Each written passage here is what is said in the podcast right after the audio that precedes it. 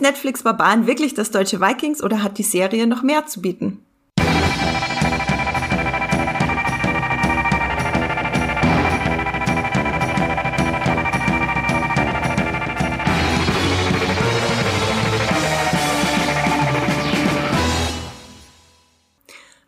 Herzlich willkommen an alle lieben Zuhörerinnen und Zuhörer da draußen zu einer neuen Folge Streamgestöber, eurem Muipilot Podcast, Podcast, mein Gott.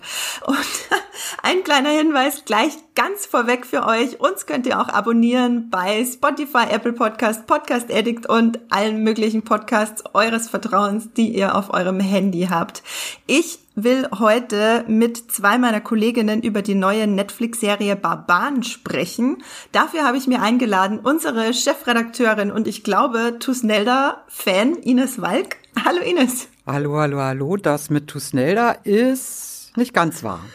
Ist nicht ganz wahr. Okay, dann bin ich gespannt, was du noch so über Tusnelda zu sagen hast. Und unsere Fantasy und heute auch Historienexpertin Esther Stroh. Hallo Esther. Hallo Andrea. Würdest du sagen, du bist ähm, eine Historienexpertin? Ähm, nein.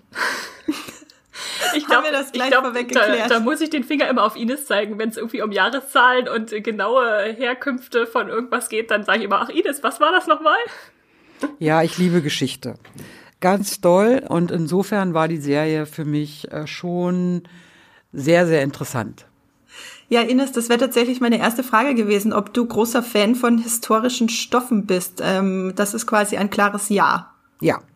Also ich gucke viele Historienserien, äh, die sich ähm, immer dicht oder sagen wir mal so, ich sitze dann auf dem Sofa und habe nebenbei ein Tablet oder ein Handy offen und recherchiere dann immer ganz doll, stimmt das, stimmt das nicht, wer war das denn, hat der wirklich existiert? Und zu welcher Zeit? Und wie hat er gelebt? Und so weiter. Also ich mache dann ganz, ganz viele Pausen zwischendurch, weil ich wissen will, wie die wahre Geschichte oder die Geschichte, wie wir sie jetzt eben schreiben, äh, ob die Serie sich daran hält. Das finde ich echt spannend. Weil bei mir ist es eher so, dass ich da reingehe und dann bloß nicht unterbrechen will, weil ich in so eine Welt oder in so eine Epoche eintauchen will. Und bei mir ist es immer erst, dass ich dann danach nachgucke, ob was wirklich stimmt, was verändert wurde. Und ich manchmal sogar in den Film reingehe, wo ich weiß, der basiert auf irgendwas Historiem, aber extra nicht nachlese, was passiert ist, weil ich halt mich nicht durch die Geschichte spoilern lassen will, durch die Geschichte, die wirklich passiert ist. Ja, verstehe. Dann haben wir schon zwei unterschiedliche Arten, wie wir auf dem Sofa sitzen, Esther. Ja, ja. Das finde ich tatsächlich sehr interessant. Ich glaube, ich bin das so eine Mischung. Bei mir kommt das ganz drauf an, äh, was für ein historischer Stoff das ist und wie sehr mich der historische Stoff interessiert.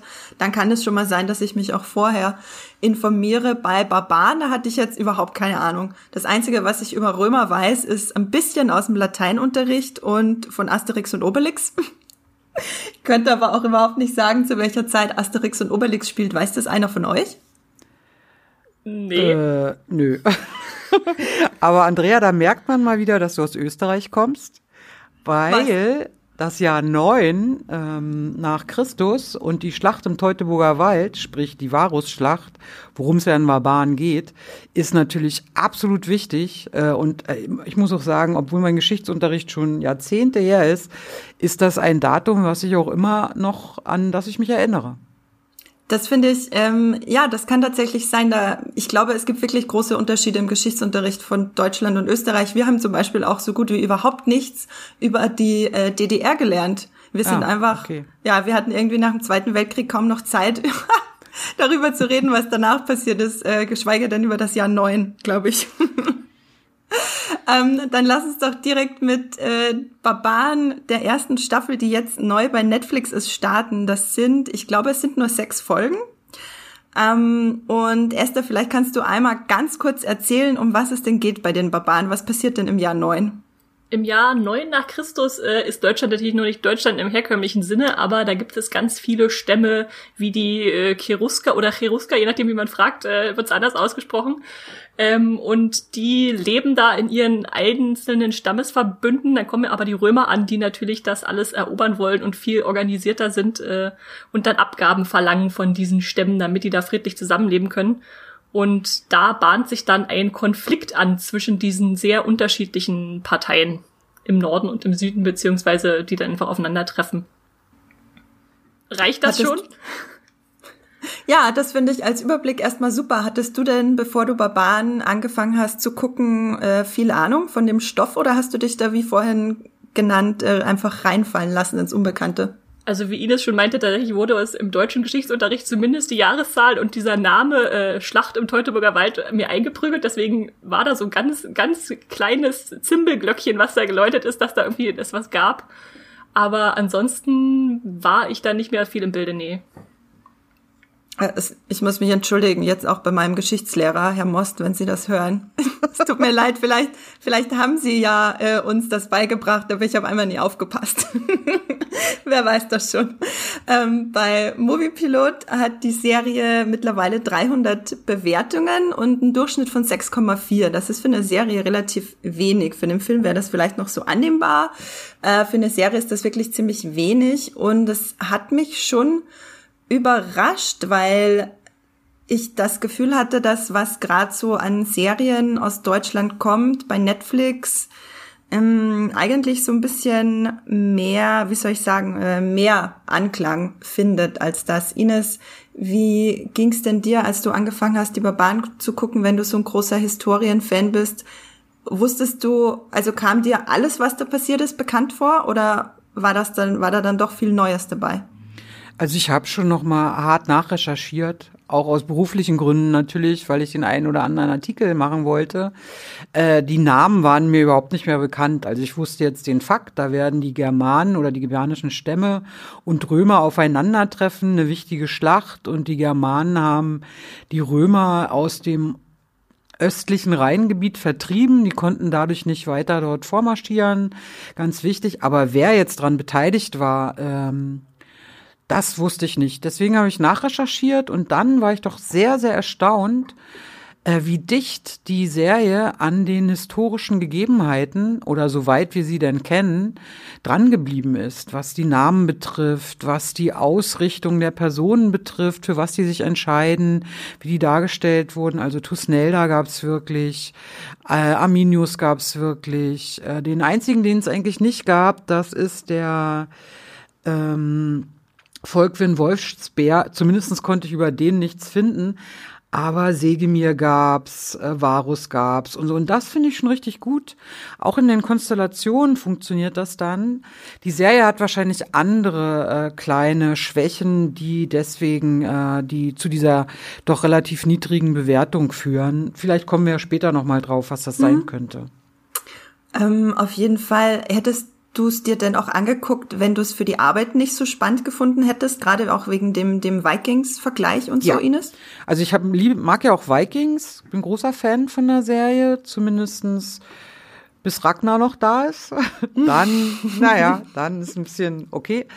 Äh, ich hatte sie mir auch so angeschaut, also schon als die erste Nachricht kam vor ungefähr eineinhalb Jahr, dass das verfilmt wird von einer neu gegründeten Produktionsfirma in Köln, äh, da war ich schon hellauf begeistert, weil ich das eigentlich ein bisschen schade finde, dass wir unsere Geschichte, die eigentlich sehr spannend ist, äh, gerade auch unsere Geschichte vor 1900, äh, dass wir die so links liegen lassen. Also gerade in den USA oder auch in Frankreich äh, wird da ja viel gemacht, äh, serientechnisch.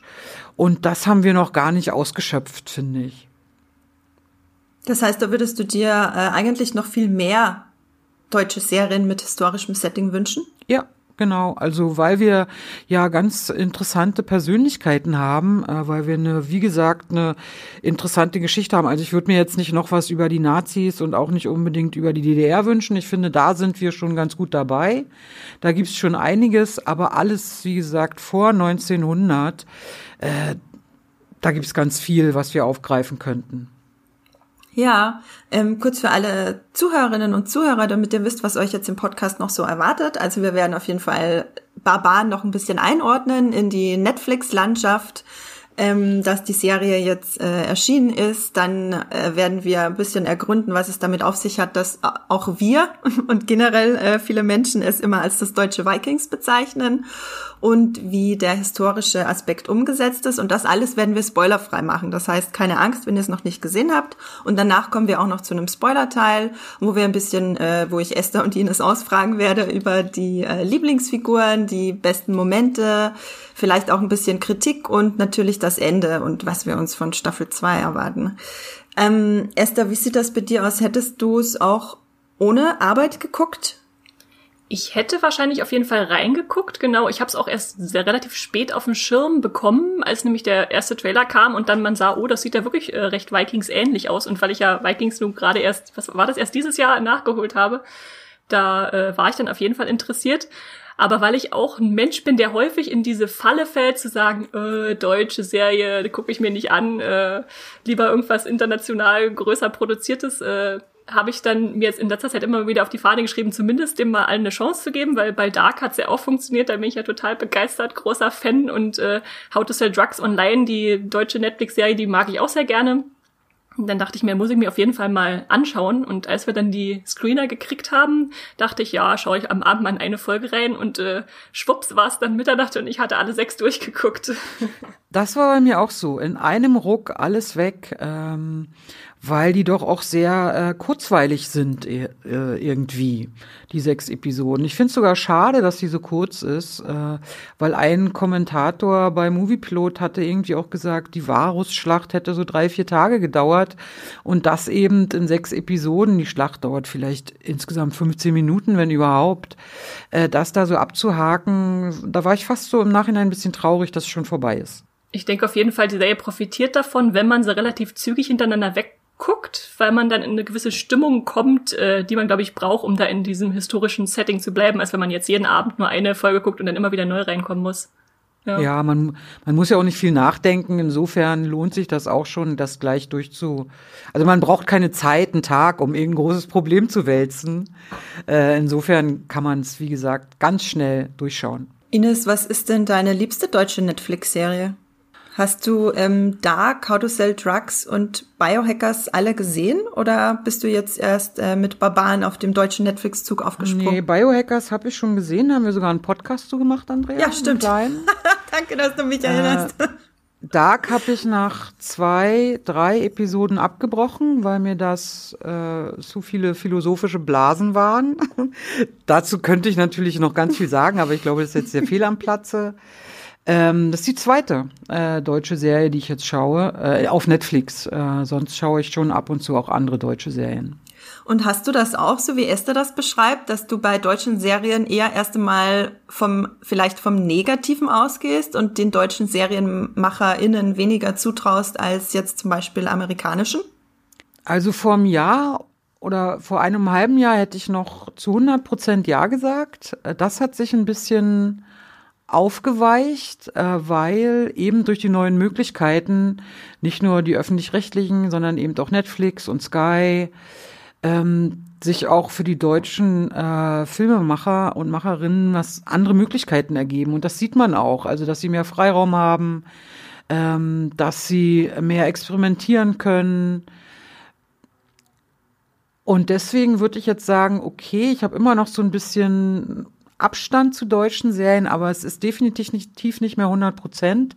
Und ich schaue häufiger rein, ähm, weil sie spannende Ansätze haben. Ich habe jetzt zum Beispiel auf ZDF A Break and Even gesehen, mhm. wenn das so richtig noch die Serie, der Serientitel ist. Und das fand ich sehr, sehr äh, gut, sehr, also richtig gut, eigen, äh, nicht nur eigentlich, sondern wirklich gut. Und ich denke, da sind, da ist gerade, sind so Türen offen und ich hoffe mal, dass wir dann in zwei, drei Jahren nur noch 30 Prozent sagen, wir haben Befürchtungen, uns deutsche Serien anzugucken. Also, dass es, sie immer besser werden, das hoffe ich eigentlich. Ja, ich habe gerade nochmal nachgeguckt, Breaking Even, genau, eine, eine deutsche Dramaserie von 2020 von Lorna Ishima ähm, von ZDF Neo. Ja, ich finde das ganz interessant, weil ich da einfach von Österreich einen anderen Blick habe. Bin, mir war das nie bewusst, dass da die Deutschen so ein zwiespältiges Verhältnis zu ihren, äh, Verhältnis zu ihren eigenen äh, SerienmacherInnen haben. In Österreich äh, habe ich irgendwie immer alles gefeiert, was da so kam, weil das so ein bisschen mehr für sich erobert wurde, habe ich das Gefühl, mit ganz viel Lokalkolorit und so. Ich habe das Gefühl, dass das in Deutschland ähm, einfach sich ein bisschen anders verhält. Ja, dann kommen wir doch noch mal zu äh, Netflix. Kann Baban, äh, Esther, du hast ja, glaube ich, in alle deutschen Netflix-Serien zumindest reingeguckt. Kann denn Baban dem jetzt noch was Neues hinzufügen? Es ist auf jeden Fall nochmal eine ganz andere Sparte, die da aufgemacht wird. Und du hattest jetzt äh, Dark, How to Sell Drugs Online und äh, Biohackers genannt. Ich habe auch vorhin nochmal geguckt, es gibt ja noch so Sachen wie Unorthodox, äh, Skylines, äh, Criminal, Deutschland, das letzte Wort, äh, Wir sind die Welle. Also es sind alles so Stoffe, die nochmal in andere Richtung sich vortasten. Aber Barbaren ist wirklich dann als historisches Setting vor fast 2000, nee, vor 2000 Jahren nochmal was, was wir noch gar nicht so kennen. Ich habe echt lange überlegt, ob es irgendwie vergleichbare deutsche Historienserien gibt und mir ist nichts eingefallen. Euch? Ines, kennst ja, du welche? Nicht aus, nicht aus dieser Zeit. Also ich, aus dieser Zeit kann ich mich auch nicht, nicht erinnern. Also da kenne ich nichts. Also, aber schon irgendwas vor 1900 ja, also da muss ich schon sagen, wer in der DDR aufgewachsen ist, mag sich vielleicht erinnern an Preußens Glanz und Sachsens Gloria. Da ging es halt um Augustin Starken und Friedrich. Äh, das war schon eine richtig große Serie, auch eine Miniserie, sieben, sieben Folgen, glaube ich. Da gab es einiges äh, vor 1900. Ähm, Luther gibt's glaube ich, eine Serie. Ost mhm. wie West konnte ich mir sogar noch irgendwie düster dran erinnern. Aber dass jetzt Netflix auf den Zug aufspringt und so eine große Historienserie macht, die ja auch kostet, ähm, das muss man ja auch sagen. Also es ist ja was ganz anderes, äh, sowas zu drehen, als jetzt äh, eine Schulserie, sag ich jetzt mal. Ja. Mm, das, das fand ich schon sehr gut. Also, dass der Pitch auch durchgegangen ist, eben auch von einer neuen Produktionsfirma, die Gaumont in Köln. Die hat in Frankreich natürlich äh, eine große äh, Muttergesellschaft, aber eben neu gegründet in Köln und dass die gleich ihren ersten Pitch so durchbringen konnten, das finde ich schon erstaunlich. Ich bin mir äh, sicher, dass da auch der Vikings-Hype einiges geholfen hat, weil ja. natürlich ähm, alle nach, äh, was halt so Game of Thrones für das Fantasy-Genre ist, ist ja Vikings momentan für das Historien-Genre als einfach einen riesigen Impact mit, mit einer wahnsinnig großen Fanbase, so dieses sehr brutale, rohe Darstellungen von, von irgendwelchen vergangenen Zeiten. Das äh, finde ich schon ganz spannend. Esther, sag mal, du hattest ja sogar Interviews geführt, oder? Wie, ja. Kannst du vielleicht äh, noch was davon erzählen, wie die, die äh, Schauspielerinnen und Schauspieler so ein bisschen über Netflix äh, und ihre Arbeit an Barbaren erzählt haben? Ja, das war ganz spannend. Genau, ich habe die drei Hauptdarsteller interviewt, also äh, Jeanne Gossot, Laurence Rupp und David Schütter. Und da hat man denen, was ich sehr sympathisch fand, auch noch angemerkt, dass sie einen großen Respekt vor Netflix so als Produktionsfirma, als Plattform haben, weil natürlich äh, wenn du in Deutschland einen Film oder eine Serie drehst, dann bleibt die halt meistens in Deutschland. Und jetzt so ein riesen international, also eine deutsche Produktion, aber die international verbreitet wird, auf Netflix zu bringen, das war dann schon nochmal was anderes. Und die haben dann auch erzählt, wie dann irgendwelche Dörfer, ganze Dörfer aufgebaut wurden in der Nähe von Budapest in Wald gestellt, die es tatsächlich gab, oder dass sie alle Stunt-Training oder äh, Schwertkampftraining, Messertraining, Reittraining bekommen haben und wo sie, wer war denn das? Ich glaube, Laurens Rupp hat gesagt, äh, normalerweise muss er selbst ständig irgendjemand hinterherrennen, wenn er irgendwie einen, einen Trainer bekommen will für irgendwas. Und hier hat sie alles schon vorher organisiert und nur gesagt, ja, geh mal hin, mach mal hier, lern mal mit dem Schwert umzugehen. Also das war schon schön, dass dann auch äh, da nochmal die Fühler ausgestreckt wurden, um, um zu sehen, ja, jetzt kommt hier Netflix richtig in Deutschland an und buttert da auch ordentlich was rein. Das klingt tatsächlich ganz interessant. Äh, kanntest du die DarstellerInnen vorher eigentlich? Ähm, David Schütter, ja, den hatte ich schon ein paar Mal gesehen, wie zum Beispiel in vier Blocks oder so. Die anderen zwei vom Gesicht her, aber ich hätte jetzt nicht auf Anhieb einen Film nennen können, wo sie mitgespielt haben. Ines, äh, Ines wie ging's dir mit den äh, DarstellerInnen? Kanntest du sie vorher? Na, mir sind sie vorher noch nicht so richtig aufgefallen. Ähm, ich hatte so ein bisschen Schwierigkeiten mit der, mit der Artikulation. Mhm. Es könnte aber auch sein, dass dass das gar nicht nur an Barbaren liegt. Das ist mir auch bei Biohackers schon aufgefallen. Ich verstehe die so schlecht. Äh, nicht, dass sie nuscheln oder so, äh, aber irgendwie funktioniert da was mit dem Ton nicht.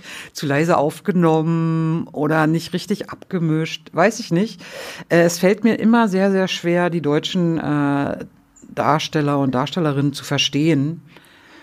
Und da es jetzt schon die zweite Serie ist, bei der mir das aufgefallen ist, oder mit der ich Schwierigkeiten hatte, vielleicht liegt es ja auch an mir, kann ja auch sein, ähm, muss ich mal nachforschen, woran es denn liegen könnte.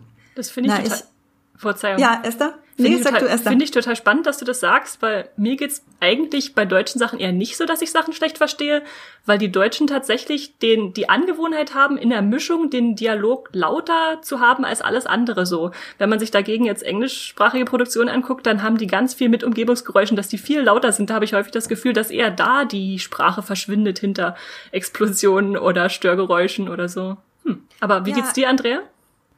Ähm, ganz verschieden. Also ich kann da jetzt kein Muster ausmachen, dass ich irgendwo irgendwas weniger gut verstehen würde, außer bei älteren amerikanischen Filmen.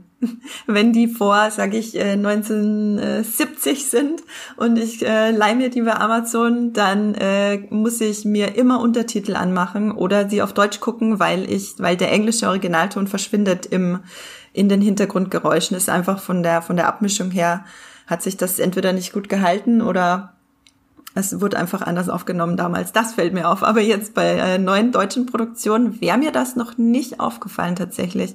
Ich habe mich aber auch so daran gewöhnt, immer mit Untertitel zu gucken, dass ich auch, wenn ich was Deutsches schaue, teilweise mir einfach aus Gewohnheit Untertitel anmache. Deutsche oder Englische? Stört dich das nicht? Nee, gar nicht. Ich bin da total dran gewöhnt. Bei mir laufen eigentlich immer Untertitel. Ich, ähm, kann auch gar nicht genau sagen, warum. Ich glaube, das ist einfach so eine Gewöhnungssache. Aber kommen wir doch äh, wieder zurück zu dem beliebten und bei manchen, glaube ich, auch ein bisschen verhassten Begriff, das deutsche Vikings. Äh, wir haben ja auch sehr viele Artikel genau damit aufgemacht, einfach äh, weil wir wissen, dass äh, viele Leute Vikings mögen und ähm, diese Fangemeinschaft dann auch am ehesten natürlich äh, sich äh, Barbaren angucken möchte was ist denn da jetzt dran? Also ich habe mir die erste Folge angeguckt und dies, das hat mich alles schon wahnsinnig an Vikings erinnert, einfach vom Feeling her, auch von den Details, von den Darstellungen, von den Gesichtern, von den Frisuren ähm, und auch bisschen von den Kostümen, einfach die gesamte Aufmachung und äh, Produktions, wie soll ich sagen, Aufmachung. Ähm, aber so generell vom Gefühl her, Ines, äh, was würdest du denn sagen? Was ist denn dran? Ist es das deutsche Vikings oder ist es dann, als du es geguckt hast, was für dich doch was ganz anderes?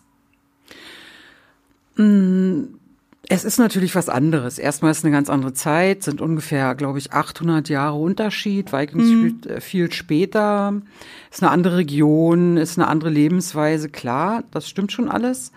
Aber wenn ich mal davon absehe, von den historischen Fakten, ist natürlich von der Inszenierung so ein bisschen ähnlich im Sinne von Grad der Brutalität ähm, zum Beispiel. Dann bringt man einen kleinen mystischen Effekt rein mit äh, der, ich weiß jetzt gar nicht, Hexe, Scheimanen, wie immer man sie da bezeichnen will. Mm, also man geht aber nicht so, äh, so over the top wie bei Vikings, sondern bleibt so ein bisschen bodenständiger. Also man bleibt so ein bisschen deutsch, finde ich, äh, in der Inszenierung dann. Äh, und das ist eigentlich ist okay, kann man so machen. Ähm, insofern ist es nicht ganz Vikings. Aber Esther hat ja eigentlich noch einen sehr interessanten Vikings-Zusammenhang herausgefunden, ja. der es vielleicht noch mal deutlicher macht, äh, warum es eben doch als deutsches Vikings bezeichnet werden könnte. Ja, genau, da gibt's eine, eine erstaunliche Parallele. Also nicht nur die Holzhallen und die Seherin, die irgendwie als Äquivalent zum Seher gesehen werden kann, sondern es gibt auch hinter der Kamera tatsächlich Leute, die sich extra eindeutig rangeholt haben, um da eine gewisse Ähnlichkeit zu erschaffen. Und zwar einerseits den Regisseur ähm, Steve St. Leger, Legger, ich habe keine Ahnung, wie man ihn ausspricht, ähm, der hat viel bei Vikings inszeniert und ist jetzt auch ganz viel bei Vikings Valhalla, also der nächsten Spin-off-Serie dabei. Der hat die letzten zwei Episoden von Barbaren inszeniert, die ja sehr kampf- und äh, schlachtlastig sind. Und da merkt man ja schon, dass sie da auch diese, diese Stimmung einfangen wollten, der Wilden, die im Wald äh, losstürmen, schreiend auf ihre Gegner zu. Und genauso äh, Richard Ryan ist der Stunt-Koordinator, der bei Barbaren dabei war. Der hat auch ganz, ganz viel schon bei äh, Vikings gemacht. Und ja, ich denke, da, da tun sich einfach hinter der Kulisse dann schon äh, die Gedanken der Macher auf, die gedacht haben, wir wollen das äh, wie Vikings angehen. Eine andere Gemeinsamkeit ist natürlich auch noch, äh, dass sie eine ähm, Frau in den Mittelpunkt auch stellen. Äh, was im historischen im Wahrheitsgehalt wahrscheinlich nicht so richtig funktionieren würde, aber eben aus äh, aktuellen äh, Gründen natürlich so gemacht wird. Ähm, und da gibt es eben die Tusnelda und dann gibt es, äh, mein Gott, jetzt habe ich den Namen vergessen. Lagerta. Das kann ja wohl nicht. Wie bitte? Lagerta heißt die in Vikings. Ja, genau, ne? Lagerta. Wie kann ich das nur vergessen, um Gottes Willen? Die große Lagerta. Ja, äh, und die sind natürlich auch so ein bisschen von in der Anlage ein bisschen ähnlich ähm, angelegt. Ähm, das ist natürlich auch noch eine Gemeinsamkeit. Ja, das habe Ja. ich auch viel gesehen. Also, dass die sich auch ähnlich sehen, gerade dann, wenn es an die Schlacht geht mit der Kriegsbemalung und irgendwelchen Narben und Ja. den hochgebundenen blonden Haaren. Umgekehrt könnte man auch argumentieren, dass der Volkwin so ein bisschen ein äh, ähnlich Ragnar ist mit seiner verschmitzten, blutigen Verschmitztheit, mit der er da so sein Handwerk macht. Aber das ist ja an sich nichts Falsches. Also Ist das ich. der äh, von David Schütter gespielte? Genau, genau. Geliebte von ihr? Okay. Ähm, weil ich habe ja nur die erste Folge gesehen und die beiden haben mich so unfassbar an Ragnar und Lagertha in Folge 1 von Vikings erinnert. korrekt. weil da kommen wir ja auch in dieses kleine Dorf, sie haben so ihren Hof und ich meine, der Unterschied ist, dass sie kein, äh, keine verbotene Liebe versuchen äh, heimlich zu leben, sondern dass sie wirklich äh, verheiratet sind und ein Kind haben. Äh, Björn, glaube ich, ist da schon ähm, ein bisschen Korrekt. älteres Kind, als Ja. das anfängt, genau.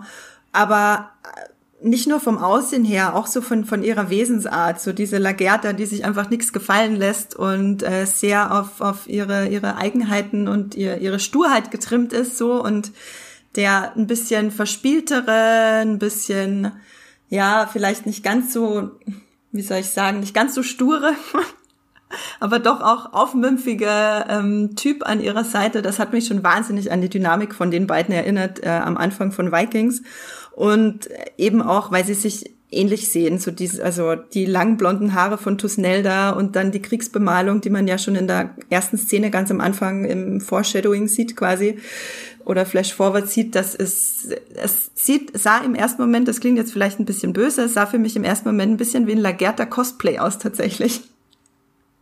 Also quasi äh, der Versuch einfach zu sein wie wie Lagertha. Nun habe ich natürlich nicht die ganze Staffel gesehen und kann äh, kennen ihre ihre ganze Entwicklung nicht. Aber das finde ich schon sehr interessant. Ähm, Ines, was würdest du denn sagen, was so die größten Unterschiede, ähm, abgesehen vom historischen Setting, gibt's irgendwie, äh, siehst du in den Figuren oder in der Machart auch noch irgendwelche großen Unterschiede zu Vikings? Also ich finde, das Figurenensemble ist nicht so umfassend äh, wie bei Vikings. Also es sind eigentlich sechs, sieben Figuren, ein sehr überschaubares Ensemble, was der Serie auch zugutekommt, weil man dadurch natürlich die ganzen Konflikte versteht ähm, und nachvollziehen kann, warum wer was macht. Das ist in Vikings viel, viel umfassender. Ähm, deswegen ist sie wahrscheinlich auch länger, das würde ich schon als großen Unterschied sehen, dass man sehr konzentriert äh, sich eben dort auf sechs, sieben, acht Leute äh, fokussiert hat. Das stimmt, das würde ich auch unterschreiben, dass man leichter den Überblick behält, auch erstmal reinkommt, äh, die alle kennenlernt. Worüber ich ganz viel nachgedacht habe, ist, dass klar es in beiden Serien um Wilde im weitesten Sinne des Wortes geht, also um Barbaren, die äh, eher verschrien sind, mit Gewalt äh, zu Werke zu gehen. Aber bei ähm, Barbaren sind die trotzdem, diese Wilden, trotzdem die Angegriffenen, also die in der Position sind, sich zu verteidigen, ihr Land irgendwie den Römern nicht überlassen zu wollen. Und bei Vikings ist es umgekehrt so, dass die ja wirklich die Plünderer sind, die aktiv losziehen, um anderen was wegzunehmen. Und das fand ich insofern interessant, weil wir natürlich dann bei, Bar bei Barbaren sofort schon in der Sympathieposition sind, zu sagen, äh, die armen kleinen Stämme müssen sich gegen die großen Römer wehren. Und bei Vikings hatte ich deshalb auch in der ersten Staffel erstmal die Probleme, dass ich da Sympathien finden musste, weil der, die Barbaren wirklich die sind, die losziehen und sich, äh, die, die die Aggressoren sind, wenn man so will. Ja, das finde ich tatsächlich einen ganz äh, interessanten Punkt. Aber Ines, du schüttelst so ein bisschen deinen Kopf. Naja, ich hatte ja äh, so einen kleinen Artikel gemacht über die äh, Bedeutung des Wortes Barbaren. Und da heißt es ja eigentlich bei den Römern damals zu dieser Zeit nichts anderes, als das sind die Leute, die nicht römisch sprechen. Also die sozusagen nicht zum römischen Reich gehören. Da wurde es noch gar nicht ähm, in diese Position gebracht, dass sie äh, wild und brutal und gewalttätig und so weiter sind. Das kam alles eigentlich so ein bisschen später. Ähm, ich würde auch gar nicht so unbedingt auf dem Wort rumreiten, sondern eher auf der, dass sie im Gegensatz zu den Römern ja die unterentwickelteren sind, also die eher so mit einer Keule daran gehen als mit mhm. einer Armee, die in Reihe und Glied läuft. Äh, ja. Ja, nee, dann, dann stimmt's natürlich, was du sagst. Ähm, aber es ist natürlich immer schwierig, äh, von unterentwickelt zu reden. Ja. Weil sie ja dann auch, die haben ja ein ganz anderes soziales Gefüge und da haben sie bestimmt auch, ähm, sag ich mal, positive Dinge, die äh, wieder zum Beispiel Familienzusammenhalt oder, oder, oder. Äh, ist immer so ein bisschen die Sicht des Siegers, finde ich. Ja, das finde ich auch ganz interessant in dem Punkt. Also ich verstehe absolut, was Esther sagt, dass äh, man in die Sympathie richtig gedrängt wird, der Barbaren am Anfang. Das auf jeden Fall. Wohingegen das bei Vikings von Anfang an immer ambivalent ist. So. Mhm. Ähm, das, glaube ich, mochte ich an, an, an, schon am Anfang von Vikings auch mehr als jetzt in der ersten Folge Barbaren. Ähm, ja, das finde ich schon wirklich interessant. Aber was ich auch noch eine Sache noch. Da, ach so, okay. Entschuldigung. Merk dir ganz kurz, was du sagen wolltest, Ines. Äh, was mir gerade noch aufgefallen ist, Ines, weil du meintest, man kann nicht unterentwickelt sagen, das äh, stimmt wahrscheinlich, weil die Römer sind ja letztlich die, die sich das Recht nehmen, andere Leute umzubringen und die Barbaren äh, da ihren eigenen äh, Glauben haben, quasi, dass nur ähm, Götter äh, über Tod entscheiden und man selber als Mensch äh, nicht über, über Leben und Tod entscheiden kann. Das fand ich auch ganz äh, beeindruckend. Das fand ich sehr interessant. Ja. Na, was ich noch sagen wollte, vielleicht liegt es ja auch daran, dass sich die Macher der Serie dann doch sehr stark eben an den historischen Gegebenheiten äh, halten. Bei Vikings ist dieser die, äh, Effekt nicht so enorm. Also Klar, Ragnar hat's gegeben, klar, die waren in England, klar, die sind bis nach Russland gewandert und und und, das stimmt schon alles, aber die Geschichte selber ist natürlich viel im, spielt viel mehr im Fiktiven. Und weil hier muss man ja wirklich sagen, ähm, Tusnelda gab's und die war wirklich eine, die wurde in Rom damals dann bei so einem Triumphzug vorgeführt mit ganz vielen anderen gefangenen Germanen äh, und die wurde so als germanische Helena äh, zitiert. Ähm, und also die muss für die damalige Verhältnisse dann eben auch sehr schön gewesen sein und und und. Und äh, vielleicht ist ja deswegen äh, dieser Effekt, dass ähm, da auch mehr Sympathie gleich äh, vorhanden sein musste, weil man eben an, also, also als Zuschauer, weil man eben an diesen historischen Gegebenheiten kle klebt, ist jetzt zu negativ, äh, sich langhangelt. Mhm. Vielleicht war das ein bisschen kompliziert gerade, was wie ich da mich nee, nee, ausgedrückt habe. Gut. Ich denke auch, da hast du, hast du gut erfasst. Und wenn man halt wirklich diese ganzen Grundlagen hat, die da aufgezeichnet wurden, also im Gegensatz zu Ragnar ist ja viel Spekulation, aber die Geschichte der Schlacht im Teutoburger Wald ist ja wirklich sehr gut dokumentiert. Und wenn man sich dann danach durchliest, wie wirklich die, die genauen Züge waren, wer da wo geteilt wurde und auseinandergetrieben auf sumpfigen Gelände und so, dann war ich da auch echt beeindruckt, wie die Serie das am Ende dann so umgesetzt hat, das auch wirklich äh, gut zu verdeutlichen, wie so eine Schlacht gewendet werden kann. Ja, also die ist, finde ich, wie so ein Geschichtsbuch. Also wer jetzt in der fünften Klasse ist und jetzt gerade seine Klausur über die äh, Hermannschlacht oder Varusschlacht oder Schlacht im Teutoburger Wald äh, schreiben muss, der muss sich nur die Serie angucken und wird eine Eins kriegen, wenn er das alles so aufschreiben kann. Moment mal, fünfte Ines Klasse, sind die Leute dann nicht erst elf? Es gibt eine Enthauptung in der ersten Folge, möchte ich nur kurz anmerken. Okay, okay, entschuldige. Ich weiß auch leider nicht, wann man jetzt die Hermannschlacht durchnimmt, in welcher Klasse. Aber es ist relativ früh. Also wenn ihr 16 seid und das gerade durchnimmt, dann könnt ihr das selbstverständlich gucken, wenn ihr abgehärtet genug seid, einen äh, abgetrennten ähm, ja, nee, ich rede gar nicht weiter. Es gibt auf jeden Fall sehr viel brutale Szenen auch in der Serie. Die darf man natürlich nicht kleinreden. Da orientiert sich auch so ein bisschen an Vikings. Aber mal abgesehen von dem Inhalt, der ja, wie ihr erzählt, offenbar sich sehr nah an dem, was alles überliefert ist aus der Zeit hält. Was haltet ihr denn von dem, von der Umsetzung des historischen Aspekts bezüglich Setting und Kostüme? Wie habt ihr das denn wahrgenommen, Esther? Das hat mich auf jeden Fall überzeugt. Also ich war mehr, mehrfach beeindruckt, was da so an, an Gebäuden, an Kostümen angebracht wird. Also gerade wenn es dann auch mal so eine Kameraperspektive aus der Luft gibt auf dieses äh, Dorf rauf, das wirkte dann auch authentisch, weil es natürlich auch authentisch gebaut worden war. Und da muss ich dann die Serie echt nicht vor anderen Produktionen verstecken, die da ähnlich rangehen, denke ich. Oder wie ging's dir, Ines? Ja, ich würde das schon auch unterschreiben. Also diese germanischen Langhäuser, das gab's alles schon und auch das Giebelzelt und so der Römer. Aber mir war das ein bisschen zu sauber, muss ich ehrlich sagen. Also es war mir dann doch zu clean, äh, weil das kann ich mir nun auch nicht vorstellen, dass da die frisch geföhnten blonden Haare und das glatte Gesicht und ähm, Hattet ihr Ronald Zerfeld zu wenig Dreck im Gesicht? genau, so ungefähr. Also wenn man sich zum Beispiel äh, die fast zeitgleich ähm, gestartete französische Serie La Revolution anschaut, Hoffentlich mhm. habe ich das richtig ausgesprochen, weiß La ich nicht. Revolution. Revolution okay. wahrscheinlich im Französischen. äh, wo es eben um die äh, Vorzeit, äh, kurz vor der Re Französischen Revolution geht, 1790, 98 irgendwie so äh, da ist Schlamm, da ist Dreck, die haben dreckige Fingernägel und und und. Also da kann man in fast jedem Bild das spüren oder man, man riecht fast das Puder, welches sich die Adligen da zuhauf auf die Gesichter klatschen.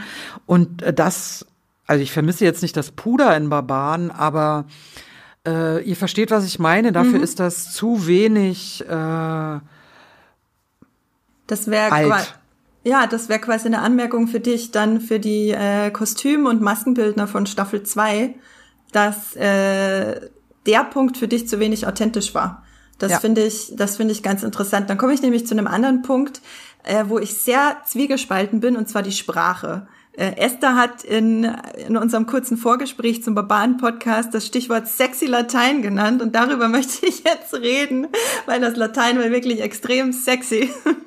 Gleichzeitig fand ich aber das saloppe Deutsch, das die geredet haben, als wäre es 2020, hat mich dann dahingehend voll aus der Bahn geworfen. Esther, du lachst schon, wie ging's dir da ähnlich? Mir ging es da tatsächlich auch ähnlich. In der ersten Folge, da sagt irgendwie Tusnelda zu Volkwin, ach, ihr habt doch alle keine Eier. Und, und ich dachte ja. so, wann sind, wann sind wir? und dem dann halt wirklich diese Authentizität vom Latein, was wirklich gesprochen wurde zu der Zeit ja noch, gegenüberzustellen, was mich super fasziniert hat, weil ich das so einfach noch nie irgendwo gesehen oder gehört hatte, dass da jemand so rangeht, zu sagen, ja, das war eine aktive Sprache, keine tote, wie wir sie kennengelernt hatten das, äh, das fand ich eine super Idee. Das war wie eine, wie eine Fremdsprache, da nochmal völlig neu entdecken.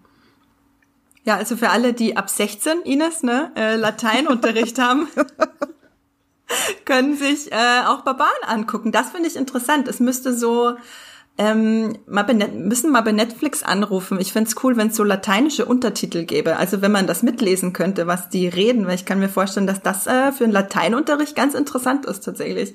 Hattest du Latein, Andrea? Hast du denn was, was davon verstanden?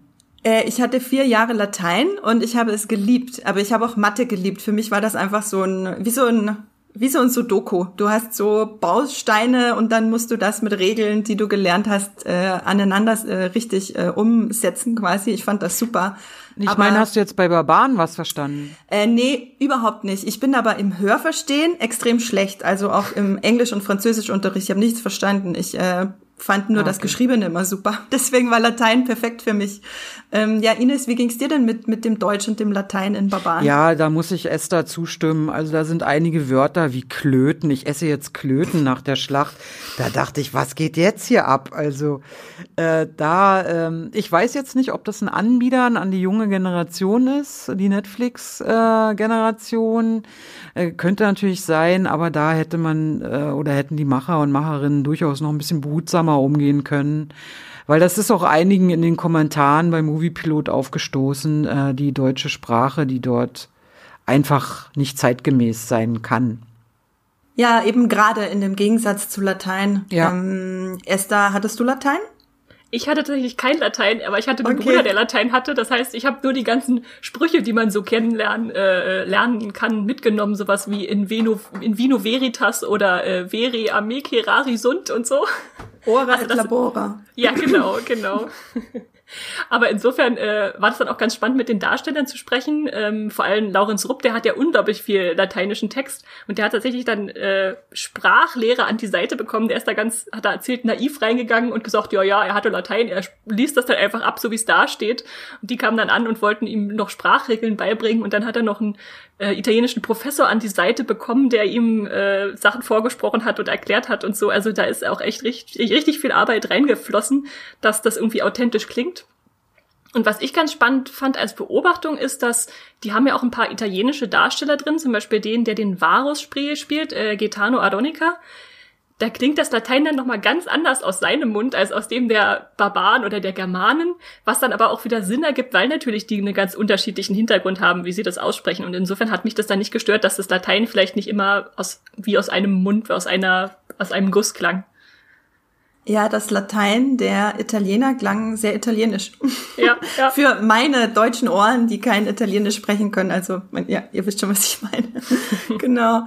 Ähm, ja, finde ich auf jeden Fall sehr interessant. Äh, und ich finde es auch sehr gut, dass wir über den Stichpunkt sexy Latein jetzt sehr ausführlich gesprochen haben.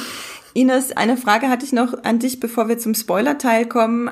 Gibt's noch irgendwelche ganz oder eine ganz bestimmte historische Sache, wo du dir denkst, da wird's auch eine Serie im Sinne von Barbaren brauchen? Also das würdest du dir wünschen als, als große Netflix-Produktion zum Beispiel? Also wenn ich so äh, vor 1900 schaue, finde ich ja die ganze Zeit ähm, 30-jähriger Krieg, Bauernaufstand ganz spannend und es gibt diesen äh, Bund, diese Bundschuhrebellen im 15. Jahrhundert, die gegen die Adligen aufgestanden sind. Einige wurden auf dem Scheiterhaufen verbrannt, andere sind äh, mussten fliehen und haben sich so gerade so über Wasser gehalten und und, und sind immer wieder auferstanden. Äh, das finde ich eine total spannende Geschichte, weil da hat sich ja auch Deutschland das erste Mal so ein bisschen zusammengefügt nach dem Dreißigjährigen Krieg. Da kann man, glaube ich, viel erzählen. Ähm, ich habe das jetzt aber nur oberflächlich sagen können, weil da natürlich richtig, richtig viel eigentlich drinne steckt. Aber das würde ich schön finden, wenn wir da auch eine authentische, dreckige Serie machen würden. Esther, hast du äh, eine Sache, wo du dir denkst, da möchtest du unbedingt eine historische Umsetzung sehen? Ich äh, komme ja eher aus der Fantasy-Ecke, die aber ja natürlich Stimmt. viel mit dem Mittelalter verquickt ist und deswegen äh, mhm. äh, würde ich da tatsächlich gerne auch was aus dem deutschen oder germanischen Mittelalter sehen, was dann ja natürlich auch sehr weit reicht. Also es war ja von 6. Jahrhundert bis 15. Jahrhundert, das sind ja äh, fast 1000 äh, Jahre, nee, was? Auf jeden Fall sehr, sehr viele Jahre. 100. 100. äh, die da, die da abzudecken sind. Und ich denke, da könnte man noch viel machen. Da gibt's ja auch zumindest im Filmbereich schon ein bisschen was, sowas wie die Päpstin, äh, die Donnerweg-Cross-Verfilmung oder äh, was gibt's noch? Säulen der Erde war eher so 12. Jahrhundert und auch ja. Der Rattenfänger von Hamel zum Beispiel, den sie auch wirklich angeblich gegeben haben soll. Ach ja, wann denn? In Hamel, äh, zur Zeit der Kreuzzüge. Ach, spannend. Ja, das gerne. Heißt, das heißt, Esther wünscht sich nach den deutschen Vikings noch die deutschen Tudors. okay, dann kommen wir jetzt zu Staffel, nee, wir kommen nicht zu Staffel 2, die gibt's ja noch gar nicht äh, von Barbaren, aber wir kommen zum Ende von Staffel 1 und damit gehen wir jetzt auch in den Spoiler-Teil über und gucken für alle, die Barbaren schon gesehen haben oder die sehr spoilerresistent sind, so wie ich jetzt, da müssen wir durch ähm, reden wir jetzt mal kurz drüber, wie es zu Ende geht und was sich Esther und Ines von einer äh, zweiten Staffel wünschen würden. Ines, kannst du einmal ganz kurz zusammenfassen, wie die erste Staffel von Barbaren endet? Also ihr habt ja schon über diese große Schlacht geredet. Genau, äh, das weiß man ja, wie die Schlacht ausging, siegreich für die germanischen Stämme und so endet auch die erste Staffel. Wo, Schön zusammengefasst. Ähm, Schön zusammengefasst. Wo und hol mich noch mal ganz kurz ab. Wie verbleiben die äh, Römer? Also die die Germanen werden ja nicht das ganze römische Reich dadurch zerschlagen haben. Also haben sie sie dann quasi zurückgedrängt? Na, sie haben diese drei Legionen, die es wohl waren, äh, vernichtet äh, haben den Kopf von Varus abgeschlagen. Oh. Da gibt's dann unterschiedliche Quellen, wo er dann letztlich gelandet ist.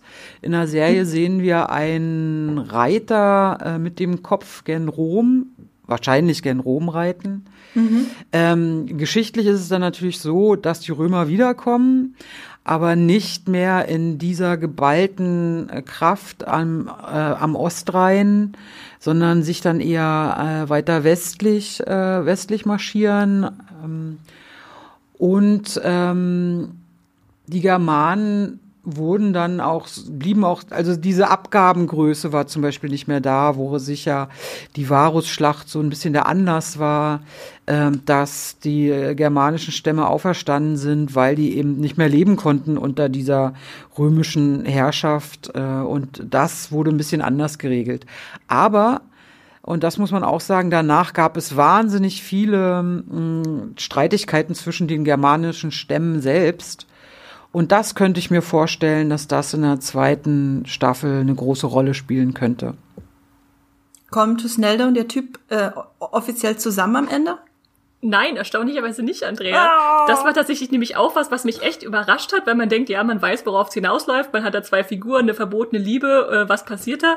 Und dann macht die Serie tatsächlich so auf halbem Weg auf einmal eine, eine Wendung und lässt Tusnelda Arminius heiraten und die zwei sich nach einer Weile ah. tatsächlich auch auch zusammenfinden äh, auf einer Gefühlsebene. Also das äh, hat mich tatsächlich überrascht und äh, das war dann doch erstaunlich, dass da noch sowas passiert. Also im realen Leben, so wie wir es aufgeschrieben bekommen haben, äh, haben die wirklich geheiratet, Tosnelda und Arminius. Ähm, das heißt, dass eher die Affäre mit äh, ihrem Sch Schüttertypen, wie, Entschuldigung, wie heißt die Figur? Wolfspeer äh, dass mit ihm das wahrscheinlich eher angedichtet wurde. Ja, genau. Äh, man muss dann dazu auch noch sagen, Tusnelda ist wirklich eine interessante historische Figur. Mhm. Die wurde zweimal entführt. Einmal nämlich wurde sie entführt und heiratet Arminius und nach der Hochzeit wurde sie dann schon hochschwanger, wurde sie nochmal entführt äh, von ihrem Vater, äh, der ja hier in der Serie auch eine entscheidende Rolle spielt, so als äh, äh, Romliebhaber oder sich anbietender. Mhm. Ähm, genau. Auch das könnte natürlich in der zweiten Staffel wieder auch weiterverfolgt werden. Denn angeblich, als dann Tusnelda und viele Germanen gefangen worden sind und in Rom den Triumphzug dort als, als äh, Gefangene bestreiten mussten, saß ihr Vater angeblich unter den Gästen. Also das ist natürlich schon ein großes Drama, wenn der Vater seine eigene Tochter ähm, äh, als Gefangene äh, begutachtet. Ähm, auf der Seite der Sieger. Und das deutet sich ja in der ersten Staffel eigentlich schon an, dieser Vater-Tochter-Konflikt. Die haben beide absolut konträre Meinungen ähm, zu dem, wie sie leben wollen. Und das würde ich als spannenden Zug auch finden für eine zweite Staffel da würde ich auf jeden Fall mitgehen, dass Segestes da noch viel Potenzial hat, weiter verfolgt zu werden, weil er wirklich in der vorletzten und letzten Folge zum Verräter an seinem eigenen Volk wird, indem er dann in dieses Römerlager geht und sagt, übrigens, Arminius äh, ist jetzt auf der Seite der anderen. Es glaubt ihm nur keiner, weil er das so geschickt drehen kann, dass er sagt, ja, ja, genau, so ist es. Äh, und dann, naja. Aber dann wird er nie zur Rechenschaft gezogen äh, am Ende der ersten Staffel. Und das finde ich insofern spannend, weil das jetzt bedeutet, die haben immer noch diesen Verräter in ihren Reihen und was machen sie jetzt mit ihm? Wird er weiter ja. als Spion da fungieren oder muss er da jetzt weg? Da ist noch nicht alles erzählt. Nee, genau, genau, da ist vieles noch nicht erzählt. Da finde ich auch die Vikings-Parallele wieder sehr interessant mit, mit Ethelstan. Athelstan, Esther, deinem großen Liebling. Mein, meine Lieblingsfigur aus Vikings. Wo äh, Max tatsächlich auch meinte, als ich euch auf Twitter gefragt habe, ähm, was ihr von Barbaren haltet, weil wir heute einen Podcast aufnehmen mit Max, äh, unser Max von Muipilot auch geantwortet, äh, er hat eigentlich nur Ethelstan äh, vermisst die ganze Zeit. Aber quasi so dieser ähm, diese Figur, die halt äh, die Reihen quasi wechselt und ähm, so ein bisschen zwischen den Welten steht und von beiden so ein bisschen was übernimmt. Das fand ich ganz interessant, dass es das bei Barbaren äh, auch gibt. Weil das war ja dieser Varius, oder? Äh, nee, der Varius ist der römische das ist der äh, Heerführer, äh, eher Arminius. Ach, Arminius. Oder auf jeden Fall, ja. Außer du redest jetzt von dem Verräter, dann ist es natürlich noch ein anderer. Nee, ähm, ich meine schon den, der äh, auch als Kind gemeinsam mit Tusnelda ah, ja. diese äh, Zahn, diesen Wolfszahn quasi äh, bekommen hat. Das war Arminius. Genau. Der wird okay. ja als, der ist ja wirklich aus diesem Stamm tatsächlich mhm. und weil sein Vater Stammesführer ist, ist es ja in der Zeit gang und gäbe gewesen, dass Mündel, also im Prinzip offizielle Geiseln weggegeben wurden, die die Kinder von Herrschern waren weil man sagte, okay, wenn der einen Sohn von mir hat, dann werde ich da keinen Krieg mit dem anzetteln. Und insofern wurde dann Orminius, der eigentlich Ari hieß, äh, von diesem Römer großgezogen und stand dann deshalb zwischen den zwei Welten, weil er eben dachte, okay, er ist jetzt hier groß geworden, dazu erzogen worden, die Germanen irgendwie zu unterwerfen, aber er kommt eigentlich selber daher. Deshalb ist er auch tatsächlich eine meiner Lieblingsfiguren in der Serie. Ich mag einfach diese, diese Herzen, zwei Herzen, die in einer Brust schlagen, die, die Identität, die äh, gefunden werden muss. Äh, ja, mit, mit sowas kannst du mich auf jeden Fall locken. Ja, da würde ich auch Esther völlig zustimmen. Auch eine meiner Lieblingsfiguren, weil er am meisten äh, Charakterspielraum bekommt. Äh, wo will mhm. er hin? Was will er machen? Wie verhält er sich jetzt und so? Äh, mich hat auch seine Figur ein bisschen an einen britischen Film erinnert und zwar den äh, mit Cliff Owen, äh, wo er Arthos spielt. Der Titel fällt mir gerade nicht Arthur, ein. ja. Wie bitte? King Arthur heißt er einfach. Ja, genau. Da war diese ähm, diese ähm, Männer waren ja auch äh, Söhne von römischen ähm, äh, oder na von von Fürsten, die die Römer unterjocht haben. Und äh, der Film endet ja, als die dann nach Hause gehen könnten äh, oder gegangen sind, je nachdem. Und hier haben wir eben einen nach Hause kommenden. Äh, und was passiert denn, wenn der eigentlich als Kind in einer ganz anderen Kultur aufwächst? äh, wie kann er damit umgehen, dann jetzt seine eigenen Landsleute umzubringen und, und, und. Das ist eine spannende Frage. Habt ihr noch eine andere Lieblingsfigur, von der ihr denkt, dass die ähm, sehr gut erzählt wurde? Oder beziehungsweise auch vielleicht Figuren, wo ihr denkt, da ist viel zu wenig äh, Spielraum gewesen? vielleicht Ines als erstes? Also ich war natürlich wahnsinnig erstaunt, als ich auf einmal äh, die Hexe gesehen habe. Die Schamanin, die Seherin, wie auch immer, mhm. weil das ist Sophie Ross. Äh, nee, Entschuldigung. Sophie Reuss, ja. Ja, äh, sorry. Äh, und da dachte ich, wow, die spielt jetzt hier diese, diese Figur. Äh, das war schon für mich ein großer Schockmoment. Ähm, Warum? Und ich finde, da kann man noch viel mehr machen. Also da haben wir noch viel zu wenig ergründet, äh, wie mystisch oder religiös eigentlich die Germanen waren oder die germanischen Stämme. Ihr müsst euch ja daran erinnern, dass es neun nach Christus äh, der ist ja da noch gar nicht bekannt in dieser Region. Der ist noch gar nicht äh, fortgeschritten dorthin gekommen. Äh, gab ja kein WhatsApp oder so, um das mal kurz mitzuteilen. ähm, und die hatten ja was ganz Eigenständiges. Und das noch mehr auszubauen, was sie denn an religiösen äh, Dingen dort äh, getan haben, das würde ich auch interessant finden. Ja, auf jeden Fall äh, den Glauben, den Glauben und generell so die Glaubensgrundsätze, die die vorgeherrscht haben, die ja absolut leitend sind. Ich meine heutzutage immer noch, aber damals wahrscheinlich noch viel mehr. Ähm, das finde ich auch immer sehr spannend, das zu ergründen. Das mochte ich auch. Und es tut mir leid, dass ich immer wieder den Vergleich bemühe, aber das mochte ich in Vikings auch wahnsinnig gerne, dass da so ganz, ganz viel um den Glauben und auch um, um Ragnars Zwiespalt äh, von seinem Glauben ging, quasi zwischen äh, den, den nordischen Göttern und dem christlichen Glauben, ähm, dass da immer hin und her ging und letztlich die, die Figuren selber nicht mehr wussten, was sie eigentlich glauben sollen. Das fand ich ganz toll. Esther, hast du noch eine, eine zweite Figur, die du sehr toll findest? Also Arminius steht schon klar an erster Stelle. Ich mochte auch die Entwicklung, die Tusnelda durchgemacht hat, so von der ja, Stammestochter hin zur, die gibt sich ja dann mal als Seherin aus und wächst dann da tatsächlich durch diese Lüge erstmal in diese Rolle rein. Das, äh, denke ich, ist eine, eine Entwicklung, die auch noch weiterverfolgt werden könnte in weiteren Staffeln, die dann das spannend machen würde. Generell habe ich den Eindruck, dass jetzt in der ersten Staffel erstmal alle Figuren eingeführt wurden und gerne noch mehr tiefer halten können, wenn es denn weitergehen sollte. Also man konnte jetzt nicht so noch nicht so viel mit ihnen anfangen, wenn man sie erstmal einführen muss. Deswegen, ja, gerne, gerne her mit Staffel 2. Ja, ja, ist erstaunlich, dass Netflix noch gar keine Bekanntmachung dazu gemacht hat, äh, weil die war ja, Barbaren war ja nun ähm, ein, zwei Wochen oder ist ja immer noch unter den Top Ten in Deutschland zumindestens. Vielleicht wartet man noch ein bisschen ab, wie das im Ausland ankommt, diese Serie. Weil ich kann mir nicht vorstellen, dass sie nach einer Staffel zu Ende geht, weil dafür ist das ganze Setting einfach zu teuer. Und das macht man ja bei Historienserien meistens, dass es meistens einen Nachfolger gibt, um das einfach auch, ähm, damit sich das amortisiert, diese, äh, der Aufbau des, der Häuser und äh, die Kostüme und so weiter und so fort.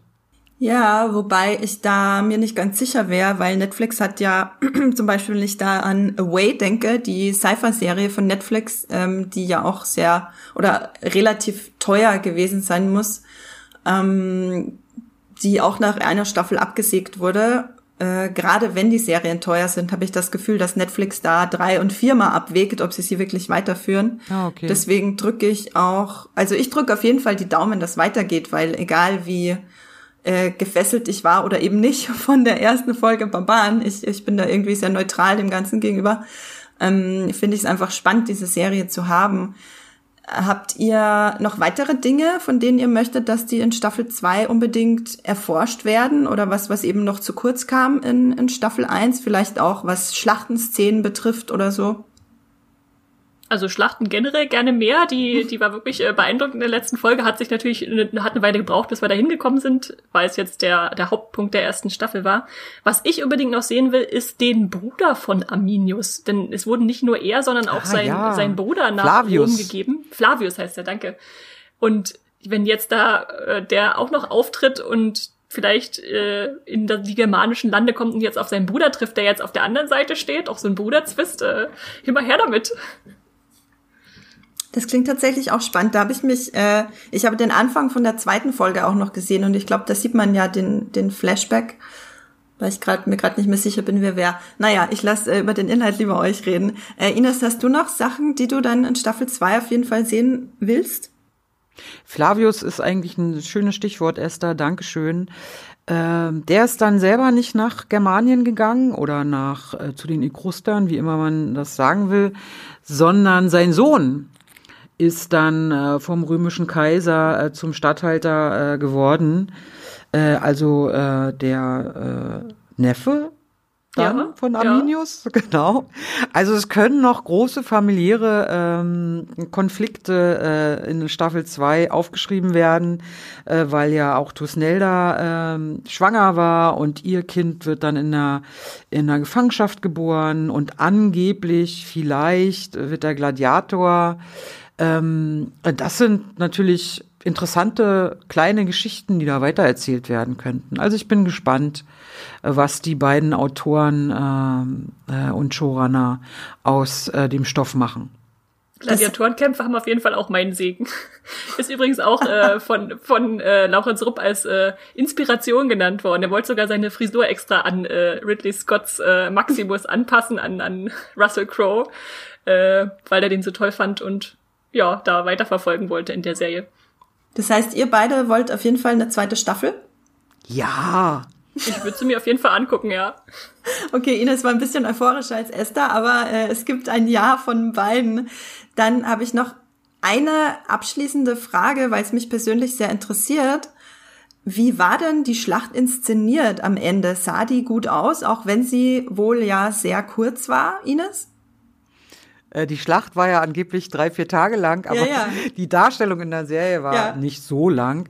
Ähm, na, woran ich mich noch erinnern kann, ist, dass ich verstanden habe, warum diese äh, Stämme, die auch gar nicht so viele Menschen waren, äh, diese drei Legionen der Römer besiegt haben. Also das wurde, fand ich, sehr, sehr anschaulich erklärt und auch gezeigt äh, mit der Schlange, die man durchhackt, mit dem Feuer, was da auf einmal in den Sümpfen losging und so. Das fand ich schon richtig gut. Also ich habe das zumindestens dann sehr gut verstehen können, wie eine Unterzahl an mit Stöcken und Sperren bewaffneten Menschen diese in Stahl gepackten Römer besiegen konnten. Wie ging's ja, äh, dir mit der Schlacht, Esther? Fandest du sie, also gerade auch mit deinem Vikings-Blick, weil du die Schlachten in Vikings ja, glaube ich, auch sehr gerne magst, ähm, fand, also kann es mithalten damit? Also ich bin jetzt nicht der Schlachtenexperte, aber ich fand es war auf jeden Fall gut inszeniert und konnte, konnte sich schon äh, an Vikings zumindest anlehnen. Man braucht natürlich eine Weile, bis man zu diesem Höhepunkt kommt, der auf diesem Feld, auf dieser Lichtung stattfindet, wo dann die, das Feuer dazu genutzt wird, die einzelnen Regimenter äh, zu, voneinander zu trennen, damit sie sich nicht zusammenschließen können. Davor hat man halt so viel auch äh, Action im, im Wald und so, was dann eher punktuell stattfindet. Aber es funktioniert halt insofern, dass es sich dann hochschaukelt bis zu diesem einen Schlachtfeld, was man dann da hat, mitten im Teutoburger Wald.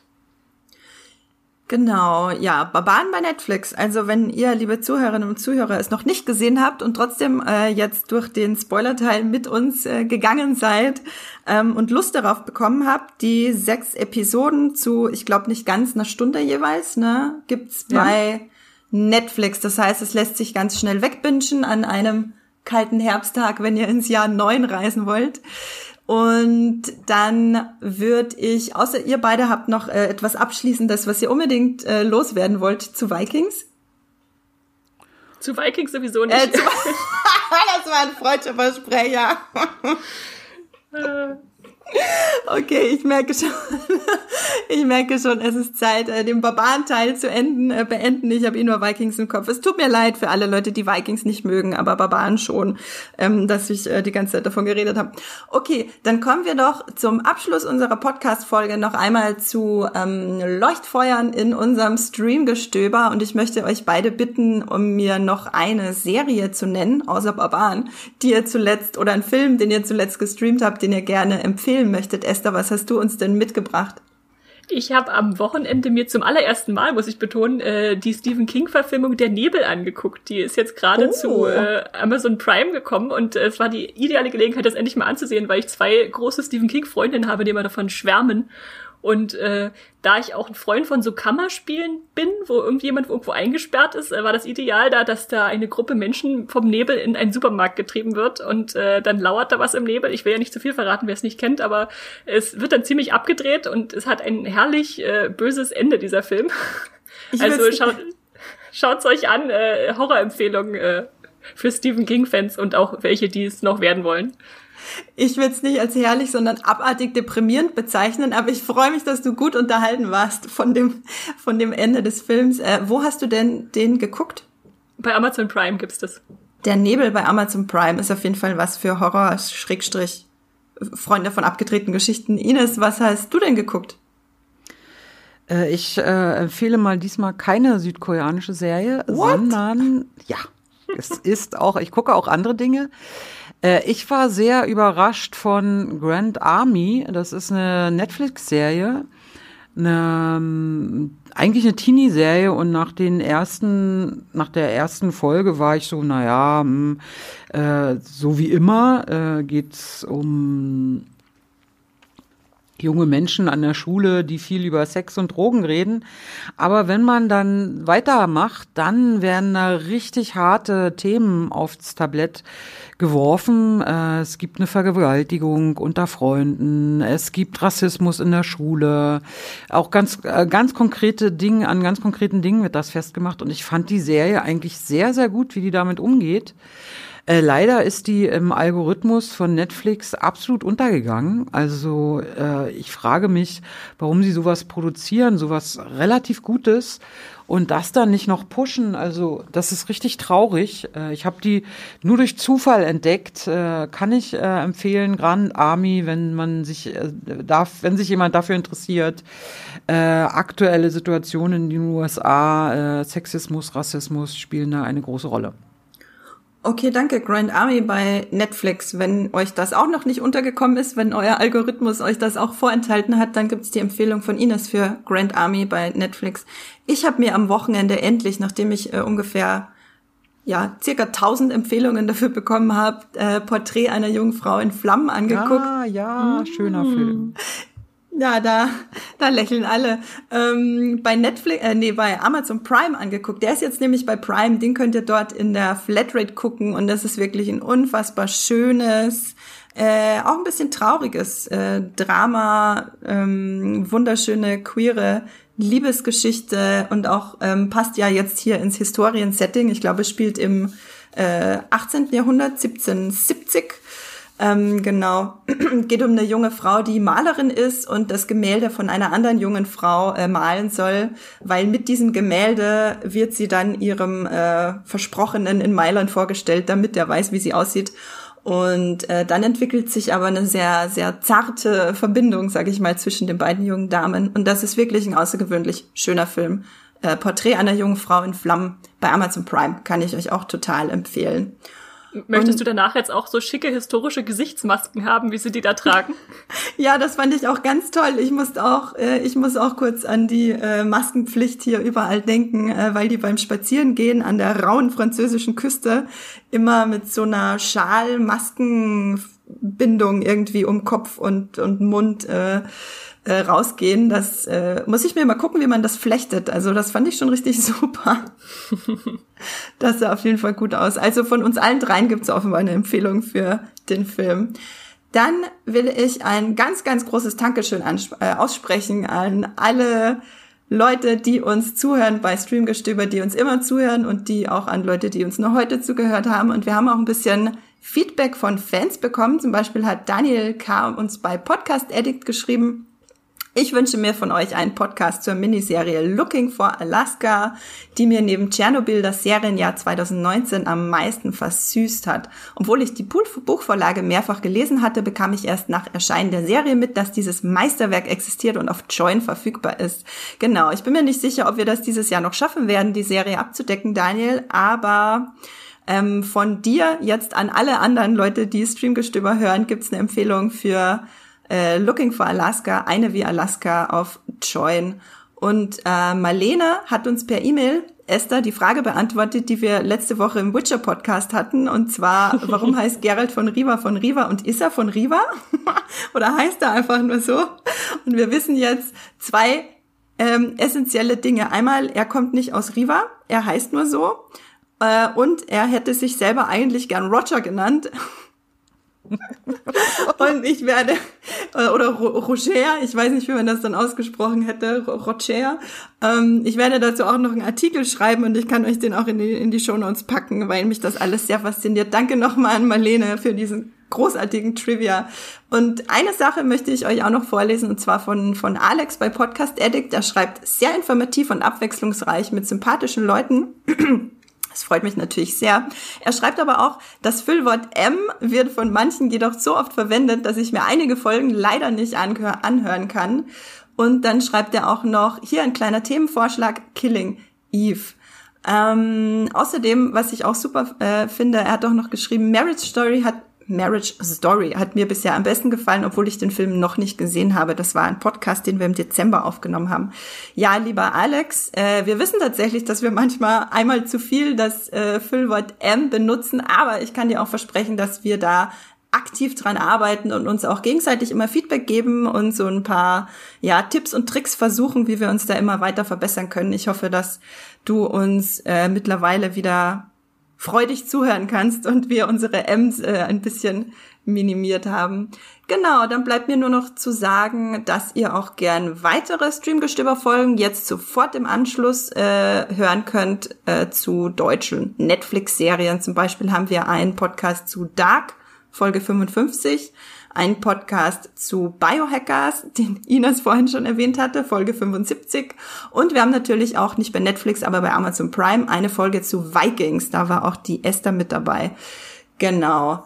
Dann, ja, Ines, ähm, sag doch mal kurz, wo kann man dich denn außerhalb des Podcasts lesen? Äh, eigentlich nur auf Moviepilot.